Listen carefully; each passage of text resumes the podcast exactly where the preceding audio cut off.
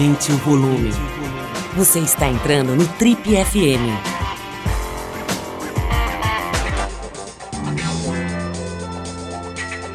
Oi, aqui é o Paulo Lima e a gente começa agora mais um Trip FM, o talk show da revista Trip. Nossa convidada de hoje é uma cozinheira caiçara bastante hiperativa que explodiu com apenas 18 anos quando abriu seu primeiro restaurante em Ilha Bela, litoral de São Paulo. Com esse restaurante ela já ganhou o título de chefe revelação pelo extinto e saudoso Guia Quatro Rodas. Já no ano seguinte, ela subiu a serra e multiplicou o sucesso na cidade de São Paulo, onde hoje, 14 anos depois, ela toca uma montanha de negócios que incluem bar, lanchonete, cozinha autoral, buffet e outras coisas.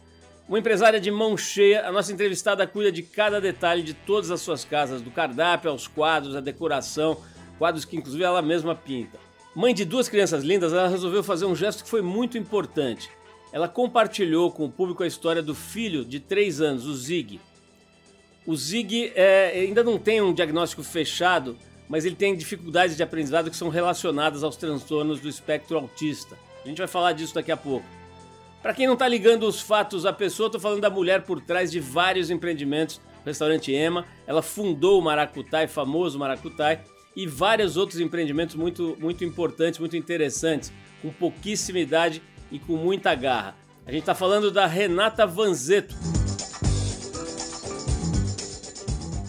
Renata, a primeira pergunta que eu queria te fazer, assim, nesse momento, né, em que o, o mundo está sendo obrigado a se repensar, né, tem essa, a gente volta e meia repete essa expressão, nesse freio de arrumação planetário, né, causado pela pandemia e tal, muita gente, né, começou a repensar, se viu obrigada a repensar uh, a sua relação com o trabalho, a sua relação com, com estar no mundo, na verdade, né, o trabalho é uma parte disso, né, e você tem uma, uma história, uma trajetória meio assim muito peculiar, né? Assim, nascida e criada na Ilha Bela, né? Para quem estiver eventualmente ouvindo a gente fora de São Paulo, não está acostumado ou não conhece a Ilha Bela, né? Uma, uma ilha que de carro, acho que você leva aqui do centro de São Paulo até lá umas três horas, três horas e meia, mais ou menos, né? Realisticamente. E é um paraíso da natureza, enfim, uma ilha muito, muito ligada à vela, né? Tem uma tradição na, na vela e tal. É, enfim, você vindo de, uma, de um lugar desse, né, tendo nascido e sido criada lá, você fez uma, uma trajetória de vir para São Paulo, mais ou menos com 18 anos, né? Você veio para São Paulo e agora está todo mundo indo embora, né? Indo morar na Ilha Bela. Já sempre teve gente que, que, que fez esse tipo de opção, mas era uma quantidade infinitamente menor, né? Basta ver os preços dos imóveis nas praias e, e, e cidades de interior vizinhas a São Paulo, eles eles, eles foram para a estratosfera. Mas enfim, a pergunta ser mais objetivo que é a seguinte, Renata. Às vezes não dá, não dá a sensação de que você fez o movimento da contramão, assim, não dá vontade de voltar. Quer dizer, você não se arrepende, às vezes, de ter saído de Ilhabela? Olha, eu acho que eu, eu, eu, recebo bastante esse tipo de pergunta, ainda mais neste momento, porque sim, Ilhabela está bombando, né? Eu tenho milhões de amigos meus, economistas, é, diretores de banco, tudo indo para a ilha, porque com home office todo mundo consegue agora. É, vários é, workaholic total, abandonando tudo, indo para a ilha, criando filho lá, que foi um pouco o que meus pais fizeram, né, há 30 anos atrás. E sim, eu fiz o caminho totalmente inverso, né? Eu fui criada lá, morei é, quase 20 anos e virei paulista, urbanoide completamente, é engraçado para mim ver, porque eu era super caiçara, assim, né? Eu vivia de pé no chão, para mim, praia, cachoeira, era tudo, velejava, tinha uma qualidade de vida muito boa, é... gostava daquele lifestyle, fui criada assim, né? E hoje eu sou, assim, a pessoa mais urbana, apaixonada por São Paulo que eu conheço. Tipo, é, é, é, é realmente curioso, assim, é bem oposto. Olha, sendo muito sincera, muitas vezes eu me cobrei por querer uh, querer estar na ilha, porque era o, o, o, certo, era o, né, nossa, qualidade de vida tal. E hoje eu admito e, e para mim mesma que não, não quero. E tudo bem. Eu sou muito feliz aqui, eu sou muito é, feliz com o que eu faço, eu, eu sou. Nossa, eu sou realmente uma workaholic assumida, é, eu, eu vivo disso, trabalho o dia inteiro e na ilha é outro ritmo. Quando eu vou para lá e fico uma semana, por exemplo, que eu tenho saudades, não é também, né? Eu gosto, eu vou para lá, frequento, às vezes passo uma semana. No quinto dia eu já tô com um faniquito, falo, meu Deus do céu, cadê aquela loucura? Cadê? Eu não sei, eu gosto. Hoje eu admito, eu escondi isso muito tempo, mas eu gosto. Agora, tem uma questão muito forte, que é, agora eu tenho um filho, que eu não tinha, né? E eu tive uma infância na Ilha Bela e eu sei a diferença da infância na Ilha Bela para a infância de São Paulo. É, eu fui criada, cresci pegando manga do pé, andando de indo para a escola de bicicleta, sabe? É, é uma infância com uma liberdade, com uma qualidade que não dá para comparar é, o que os meus filhos estão tendo aqui. Isso me pega, isso me pega muito, porque eu, Renata, sou feliz em São Paulo, sinto falta um pouco da ilha? Sinto, mas assim, não mudaria para lá. Mudaria pelos meus filhos. Renata, é, você já investigou um pouco melhor essa sua obsessão por produzir e construir coisas, né? Eu estava vendo uma entrevista sua, mais antiguinha, acho que tem uns oito anos, mais ou menos, talvez um pouco mais, ao Josimar Mello, nosso querido amigo Josimar, foi lá, na época acho que era o Maracutai, né? O seu restaurante, e vocês ficavam conversando e tudo, e dava para ver, apesar de ter sido uma, uma, entrevista muito boa, em que você estava, enfim, ótima, mas dava para ver uma coisa assim de, de é, entre o multitask e o obsessivo, assim, né? Quer dizer, você precisa fazer muitas coisas ao mesmo tempo, né? Dá essa impressão. Você já investigou bem assim de onde vem isso, se isso tem cura? Como é que é? Já. Não, de, de, de, que, de que enfermaria você vem?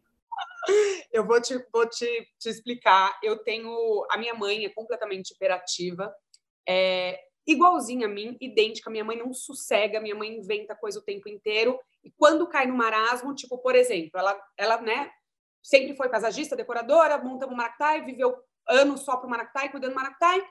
Vendemos né, o grupo. Aí minha mãe se reencontrou como decoradora, abriu uma loja de, de tipo artesanatos do Brasil. Não é artesanato, vai, mas é decoração brasileira, que ela faz composições e tal. Se encontrou totalmente com 60 anos de idade. A hora que estava tudo bem, bombou, bombando a loja, calmou a poeira, ela vai lá e me inventa uma história de gravatas X. Eu fui, dei a maior bronca nela. Falei, mãe, a hora que estava tudo bonitinho, você começou a ganhar um dinheirinho, bababá, você vai me inventar uma história de gravata. Fiquei louca com ela. E o dia que eu dei a bronca nela, eu me vi nela e as pessoas me dando bronca. Eu falei, caraca, eu sou igual à minha mãe. A hora que o negócio acalma e eu tenho tempo para respirar, eu começo a, sei lá, eu entro na yoga, eu vou fazer a unha no cabeleireiro, eu invento algum absurdo. Tipo, ou eu faço um filho e paro de dormir à noite, ou eu faço mais um restaurante, ou eu invento uma obra na, no, em Camburi, ou eu troco o cardápio inteiro do EMA. Ah, isso Paulo, é uma coisa que também eu percebi. Essa, a minha obsessão por novidade é tanta que quando eu não posso abrir um restaurante novo, né? Porque tem um, não dá para eu abrir um restaurante toda hora, eu troco todos os cardápios. E os clientes ficam putos comigo, porque vão lá e não tem mais o prato tal. Então, sim, hoje eu vejo que é uma obsessão que eu sou feliz só produzindo a hora que eu caio na, sei lá, meio fica meio morna a coisa, eu fico para baixo.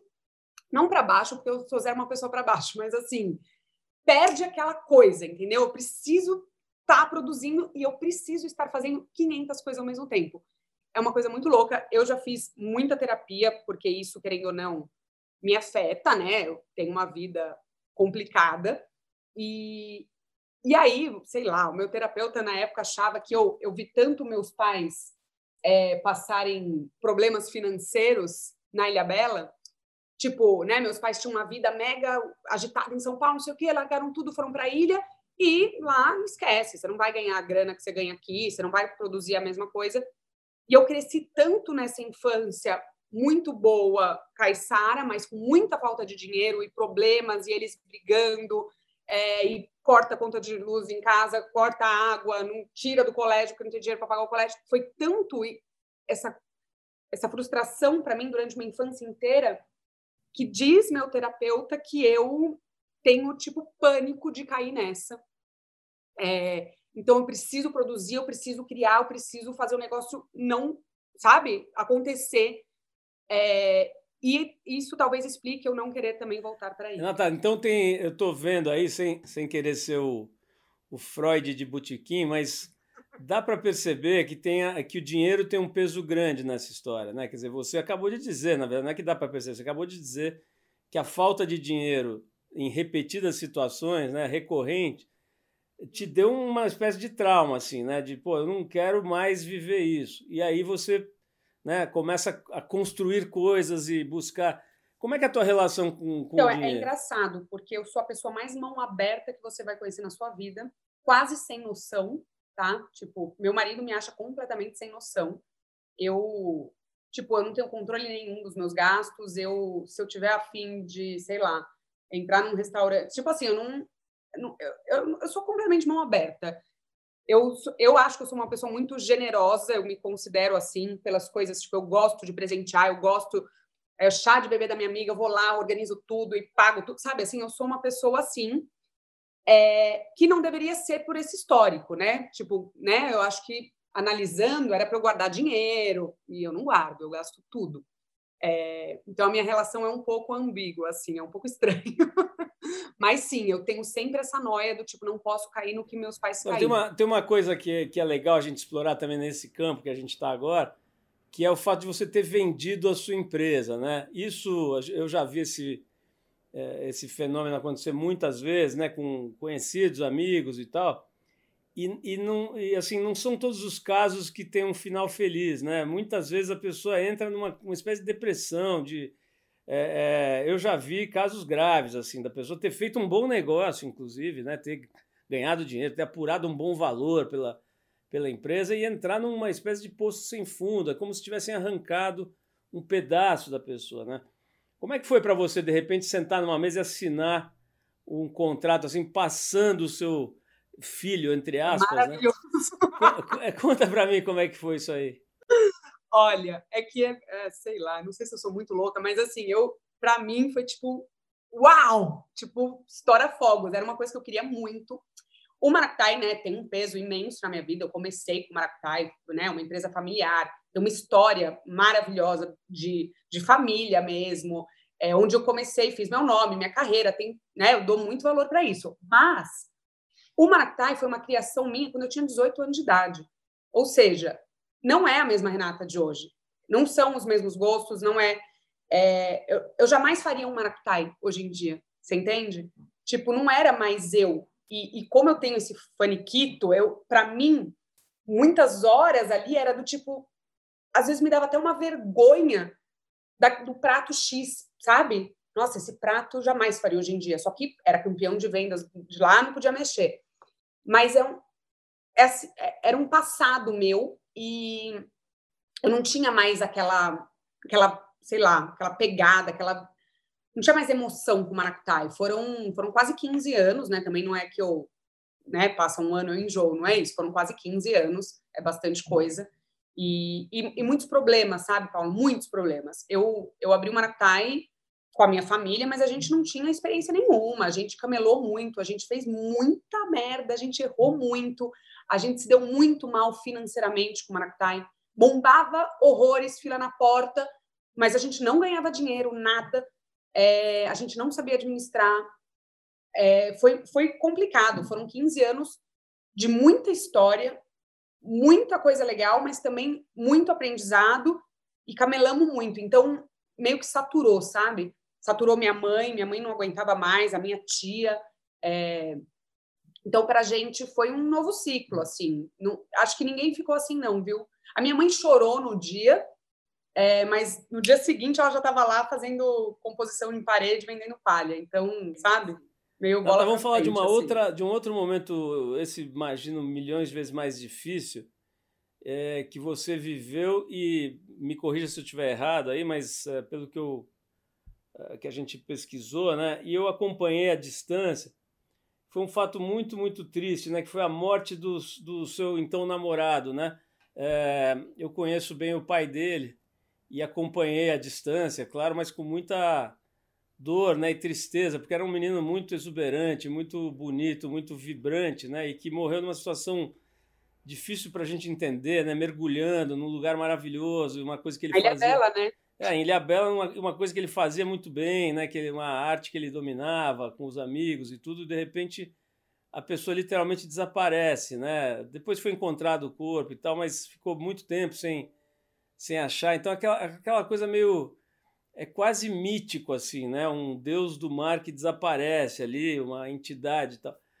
É, sei que imagino que deva ser meio difícil até hoje, mas queria que você contasse um pouco como é que isso mexe com a sua vida, o que, que isso produz na tua é, história. Sem dúvida, é, eu posso dizer que, com certeza, em toda a minha vida, o momento mais difícil que eu passei e muito traumático para mim, tipo, foi tudo muito, foi tudo muito rápido a gente se conheceu, se apaixonou completamente. Em alguns meses a gente já estava falando em morar junto, alugamos uma casinha juntos, compramos um cachorro, deu 30 dias de casa, ele morreu.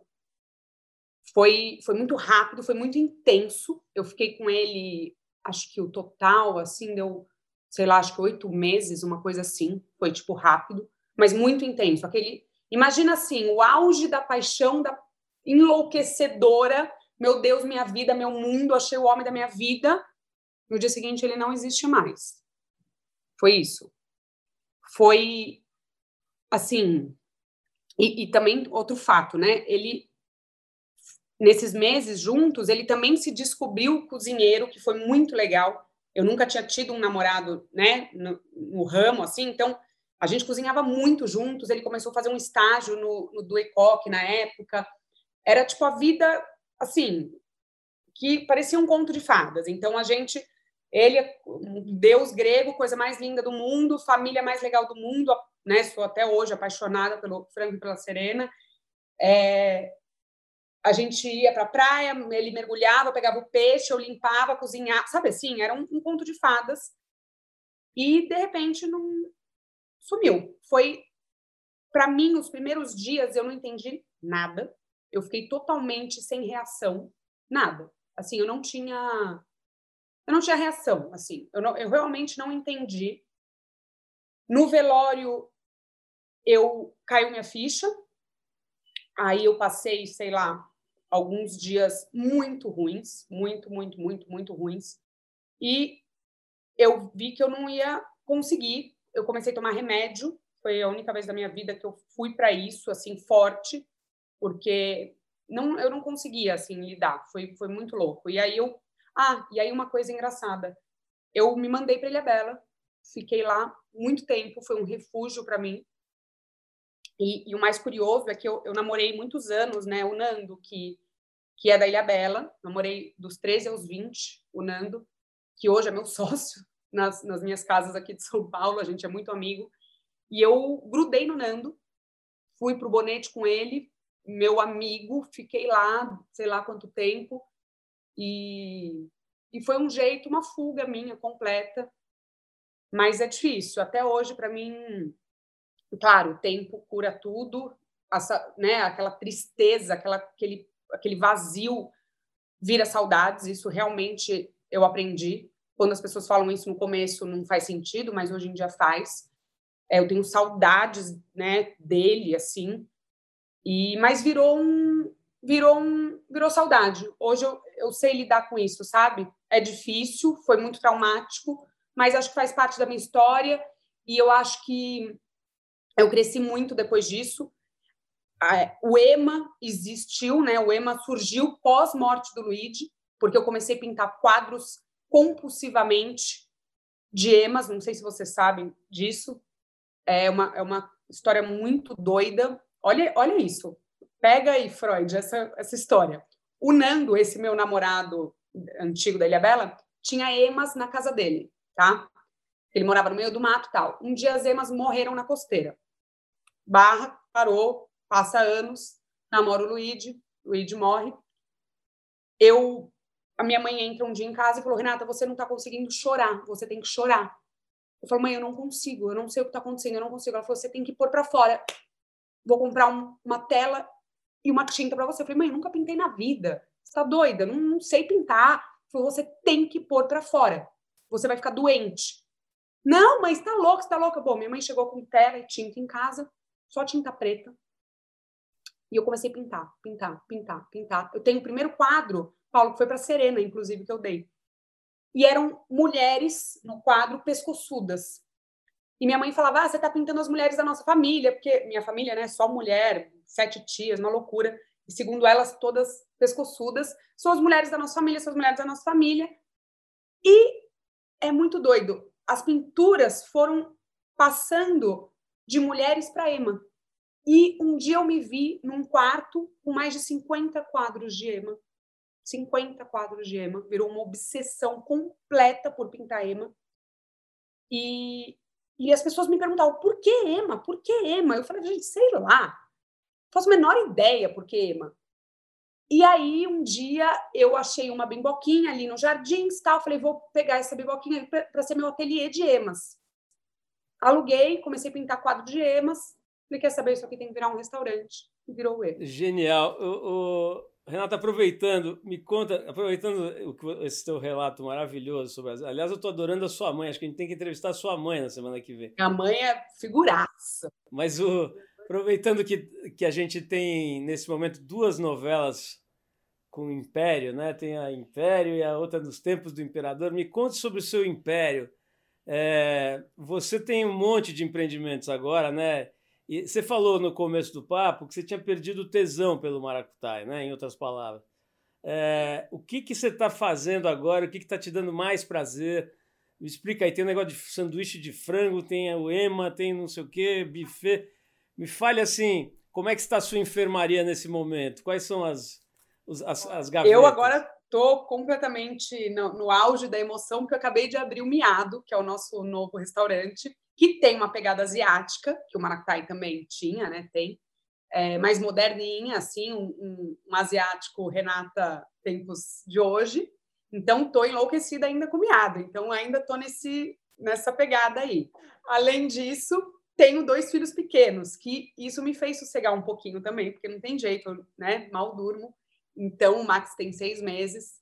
É, eu acho que estou aproveitando também bastante um, a maternidade, passo toda manhã aqui com ele, sabe?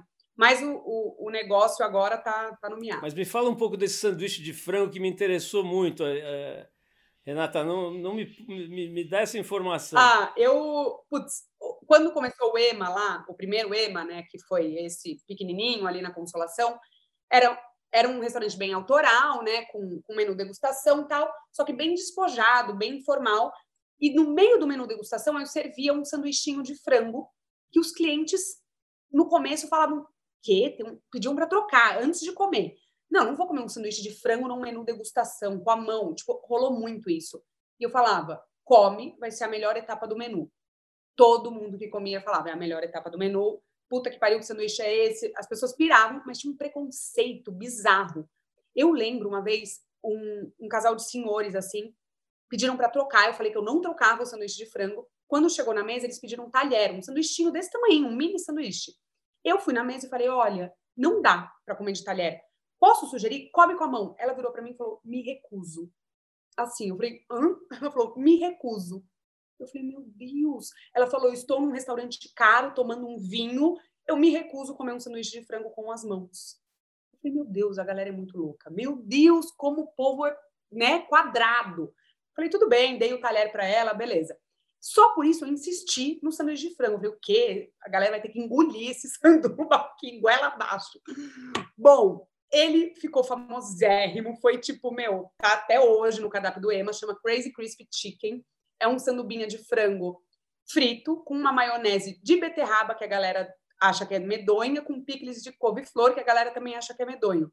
Quando você come, é muito louco, é uma explosão de sabores.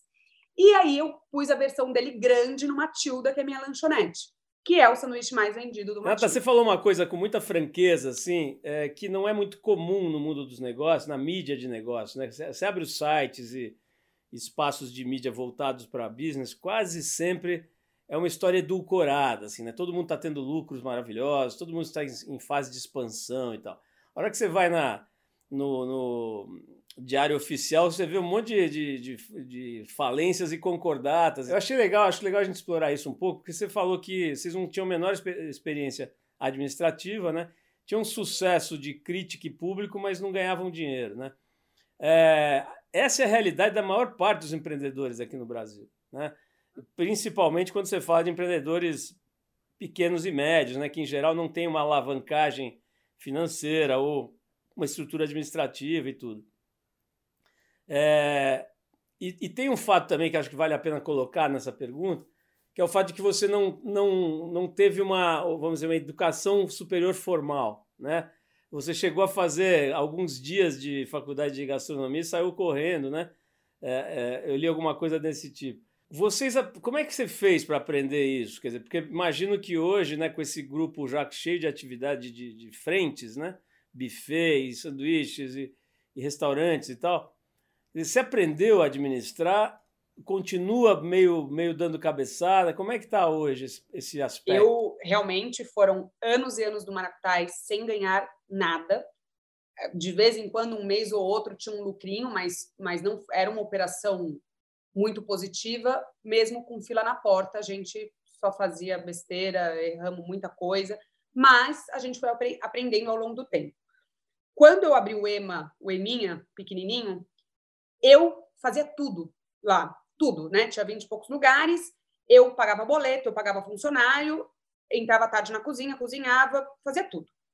E eu comecei a me inteirar de administração, porque no Maractai eu só cozinhava.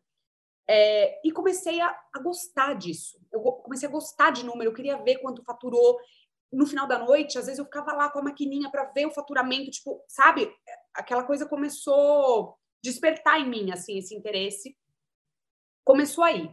E aí veio o Giba, né, meu, meu sócio atual, que, que né, já tem uma experiência, ele é, ele é filho do Guito, do Spot, então ele trabalhou bastante anos no Spot, virou para mim e falou, meu, esse EMA pequenininho nunca vai dar dinheiro, 20 lugares, abre três vezes por semana, é um sucesso absurdo, deixa ser seu sócio, vamos crescer um pouco o EMA, eu cuido da parte administrativa. Falei, tá bom, porque eu nunca tive alguém na parte administrativa, na parte financeira, e eu sei que eu preciso disso.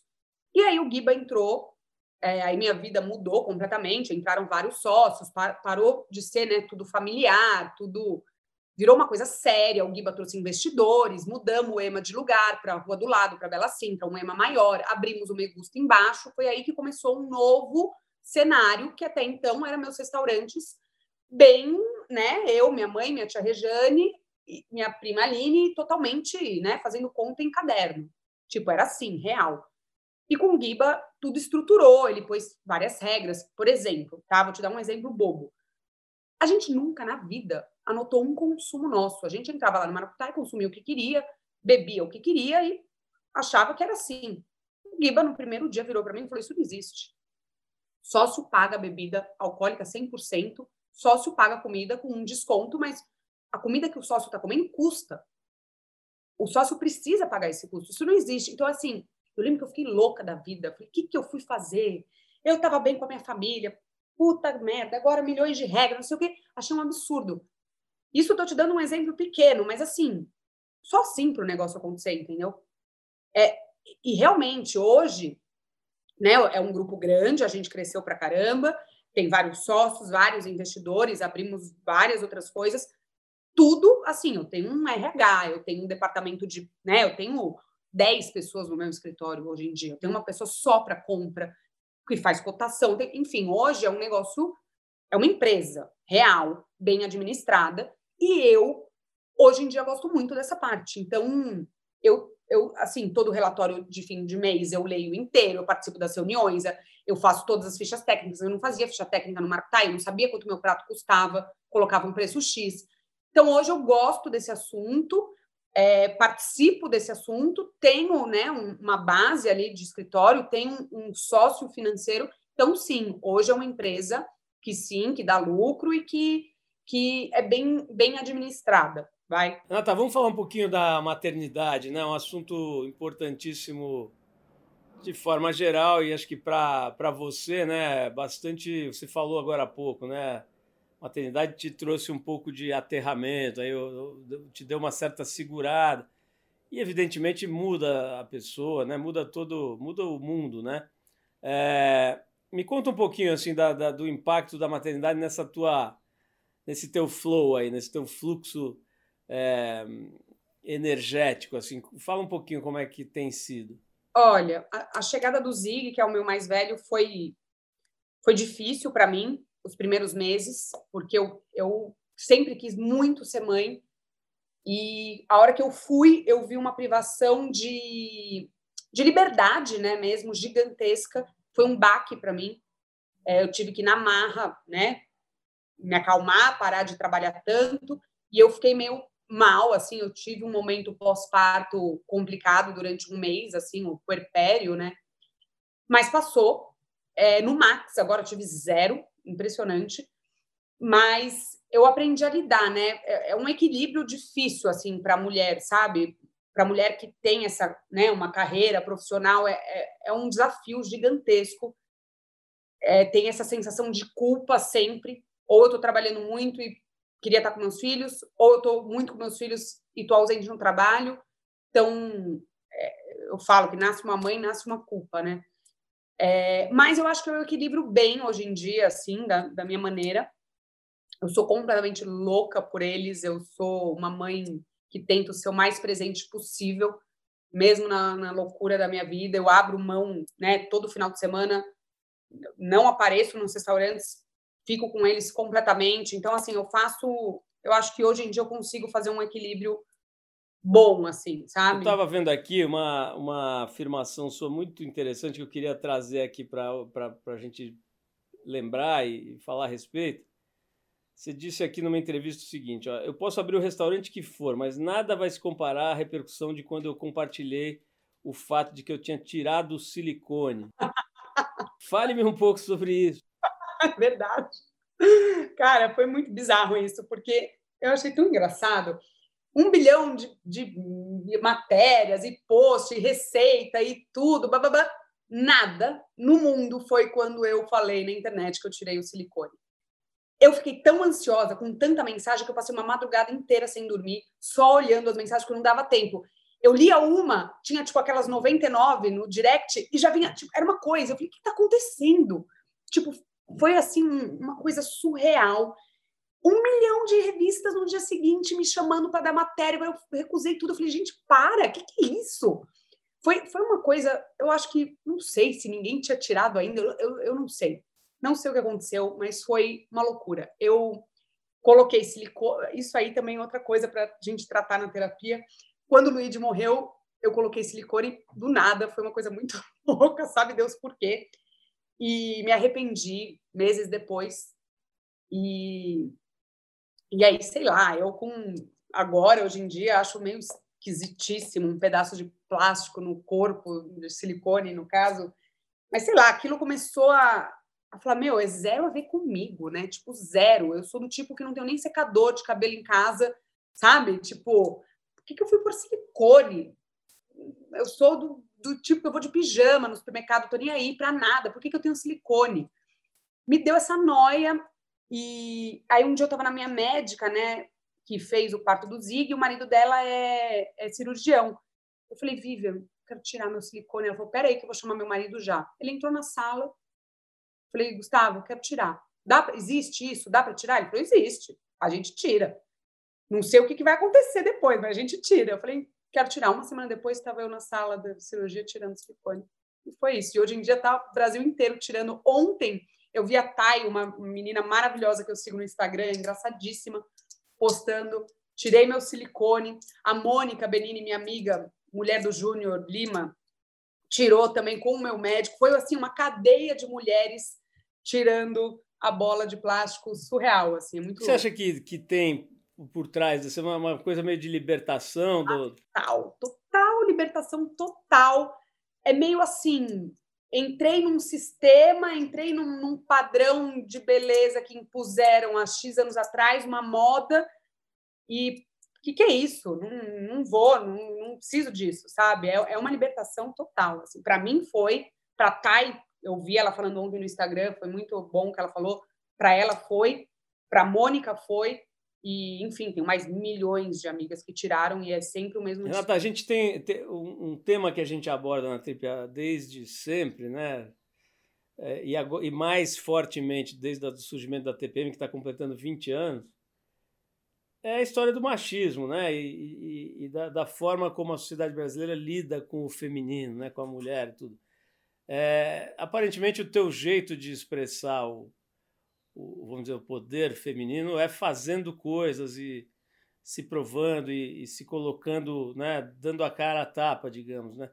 Eu queria que você falasse um pouquinho isso. É, eu vejo que as, as, mulheres que optam por esse caminho, né, de entrar na produção, de fazer coisas e tal, muitas vezes, acho que não é o seu caso, certamente não é, mas elas, elas têm que adotar certas características normalmente associadas ao masculino, né? Então é normal eu tenho uma cliente, por exemplo, uma executiva, que ela não abre a câmera nas reuniões de Zoom, que ela acha que. E ela é muito bonita, ela acha que a beleza dela vai ser uma, uma coisa contra ela, sabe? Então ela. E ela, e ela tem uma persona meio bravinha, assim. Ela, ela, ela não é assim, mas ela finge que é assim para trabalhar, sabe? Para trabalhar ela é bravinha. E porque eu acho que ela, ela se sente mais protegida não mostrando a beleza natural dela e sendo bravinha, assim, parece ela, ela acha que vira um hominho, assim, sabe? É, como é que é a tua experiência, né, com essa coisa do machismo, é, do, do feminino? Eu queria que você falasse um pouquinho sobre isso. Olha, eu acho que para mim é uma coisa muito natural, porque como, como eu disse, eu, eu venho de uma, uma família muito feminina, né? Eu cresci com uma super avó, com super tias, com uma super mãe, que sempre se viraram meio sozinha. É, minha, minha, minha avó tem uma história né, assim, com sete filhos na, nas costas e, e, se virando. Minhas tias são assim, minha mãe foi assim, é, muito batalhadoras, muito guerreira mesmo. Todas as minhas tias, assim, eu cresci nisso. E, e sempre é, é, engraçado, não falando, pelo amor de Deus, que né, o que é certo, o que é errado e tal, mas eu não venho de uma família que as mulheres são donas de casa, sabe? Que, sei lá, que, estão ali só para cuidar dos filhos. Tipo, a, a, minha família é totalmente oposta. Eu, eu nasci nisso. E, e para mim é muito natural. É, é, sei lá, eu sempre. É engraçado que sempre é uma pergunta que me fazem, né? É, como foi para você, né, lidar e, e fazer acontecer sendo mulher? Para mim foi natural, não foi um, um problema, sabe? Um, eu não tinha que me impor de tal forma ou, ou tinha uma insegurança X por ser mulher. De verdade, eu nunca tive isso, sabe? E eu acho que é muito pela minha criação mesmo, assim. Acho não, tenho certeza. Renata, tem uma, uma franqueza sua que é muito legal, eu já mencionei né, essa coisa dos negócios, quer dizer, falar a verdade não é uma coisa muito comum, ainda mais agora nessa geração Instagram, né? Que é aquela aquele lugar onde tudo dá certo, onde tudo é bonito, os pratos são lindos e as pessoas são perfeitas e tal. Mas é, acho que uma atitude muito, eu falei agora no início, né, muito relevante, muito e até emocionante, é quando você coloca a, a, a coisa do humano para fora, né? E o humano, a condição humana é a imperfeição, né?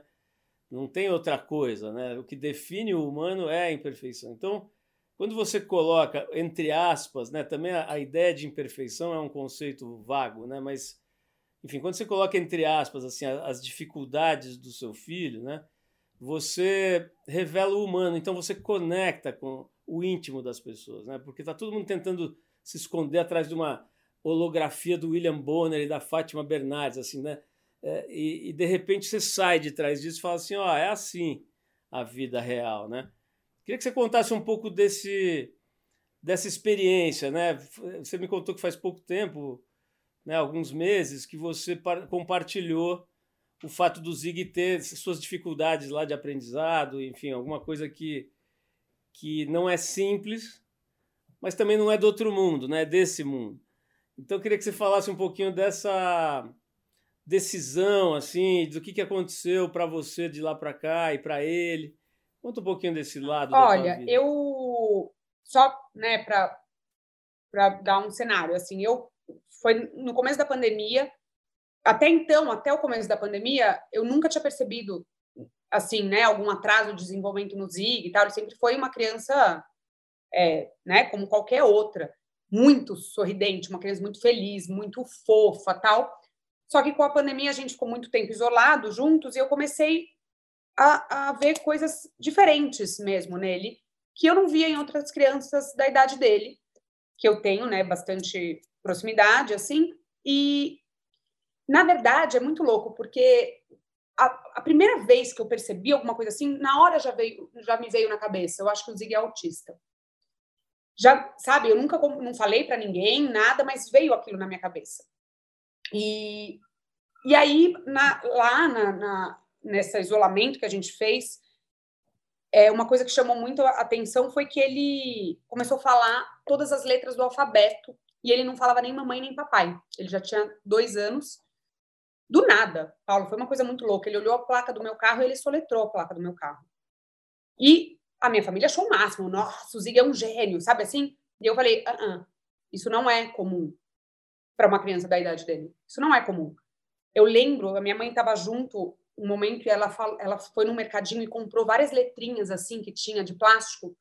E ele falava todas. E minha mãe falava, da onde veio isso? Renata, o Zig é um gênio. E aquilo me deu um aperto no coração as pessoas achando o máximo, eu falei, tem alguma coisa estranha, tem alguma coisa errada, isso, isso não é comum.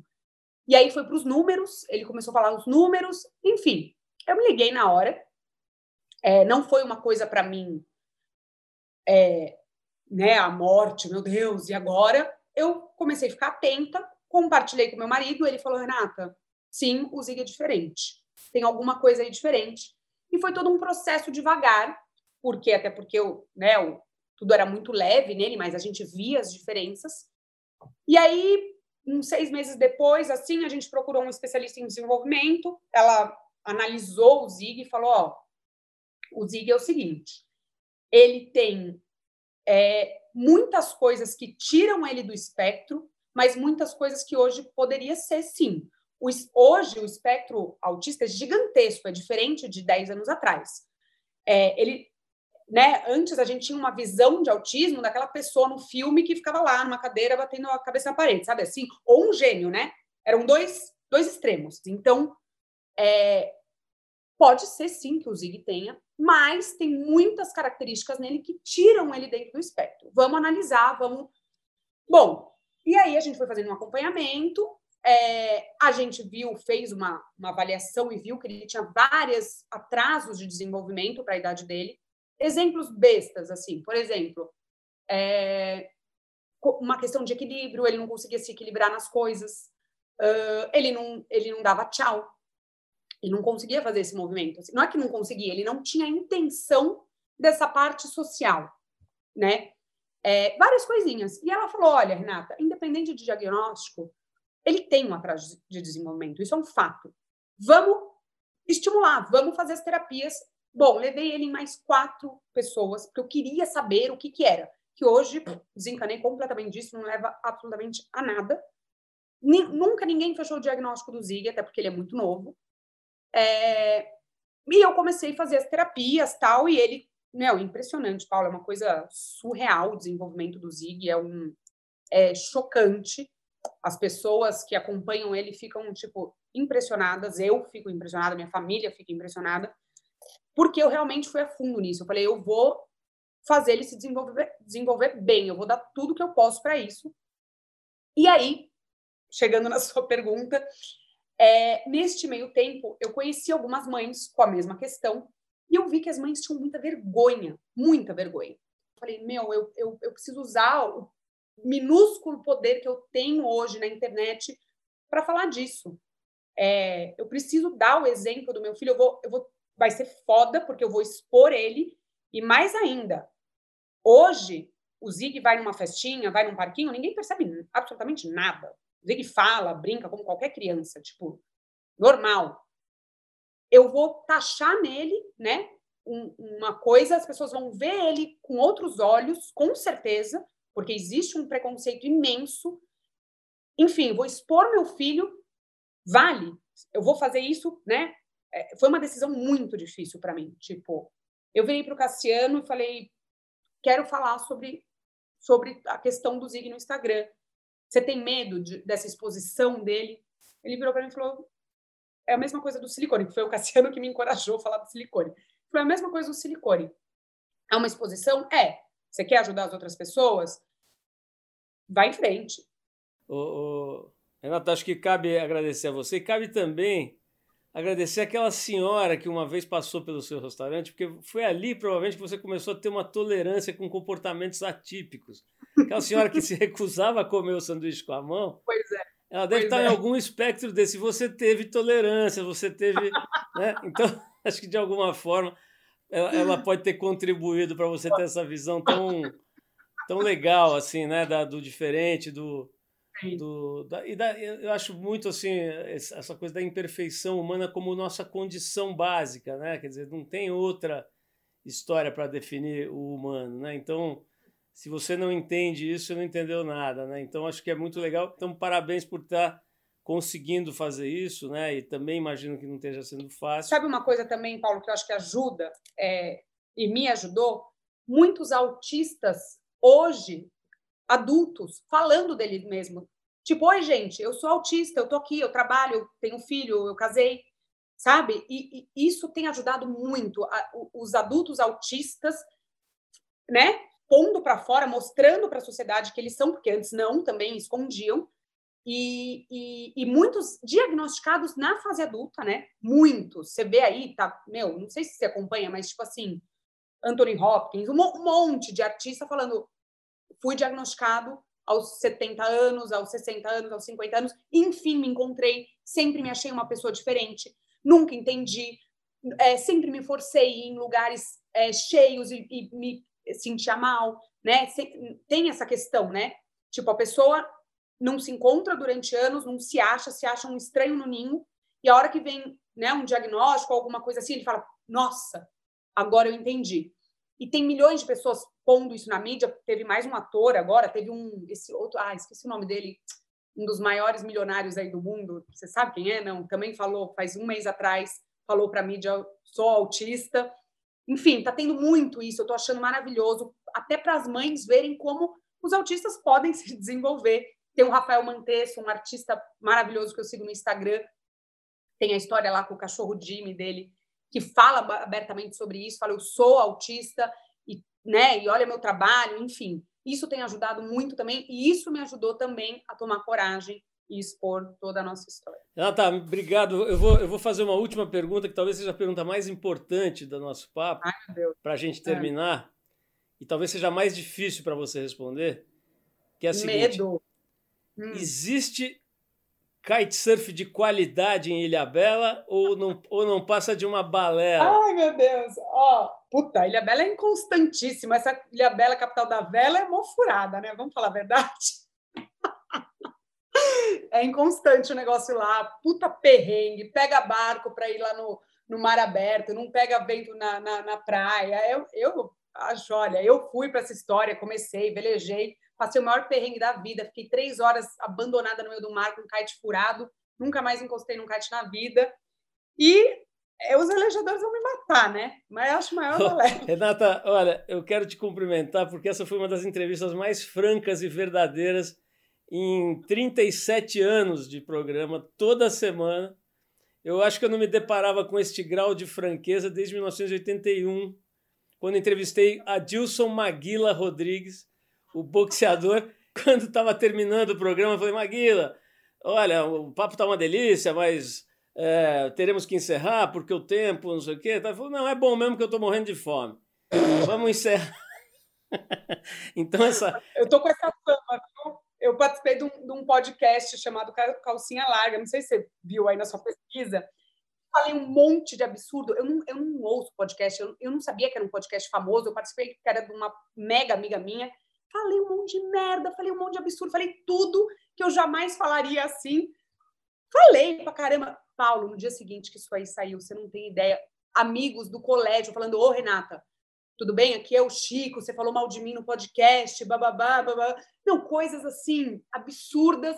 E a, e a Camila falou: Renata, você foi sincera demais. Tudo que eu tenho a dizer sobre isso é continue assim, Renata. O mundo está precisando, sabe, de. Está precisando sair dessa fantasia né, das redes sociais, dessa, dessa troca de dessa troca masturbatória assim e, e ir para um, um lugar de verdade, de um pingo, né, de, de coisa, de franqueza, e acho que você tem contribuído muito para essa transformação aí é, poder acontecer. Eu não sou de pedir jabá, nunca pedi, mas eu vou querer um sanduíche de frango. Eu vou lá, eu vou lá na sua lanchonete experimentar que eu fiquei com água na boca, tá? Ô, Renata, obrigado, adorei o papo, adorei te conhecer aqui, é, entre aspas, pessoalmente, né, digitalmente, e, e vou ver se eu vou lá te visitar para comer esse sanduíche maravilhoso, tá? Bora. Beijo, Paulo, prazer. Obrigada. Você ouviu mais uma edição do Trip FM, uma produção da Trip no ar há mais de 37 anos. Direção e apresentação, Paulo Lima. Produção, roteiro e edição, Adriano Conter. Se você quiser ouvir outras entrevistas das edições anteriores do programa, é só acessar o tripfm.com.br. Ou também pode procurar a gente na plataforma digital onde você costuma ouvir seus podcasts preferidos. A gente está em todas, Deezer, Spotify e outras. Semana que vem a gente volta com mais uma conversa boa aqui no Trip FM. Abração e até lá!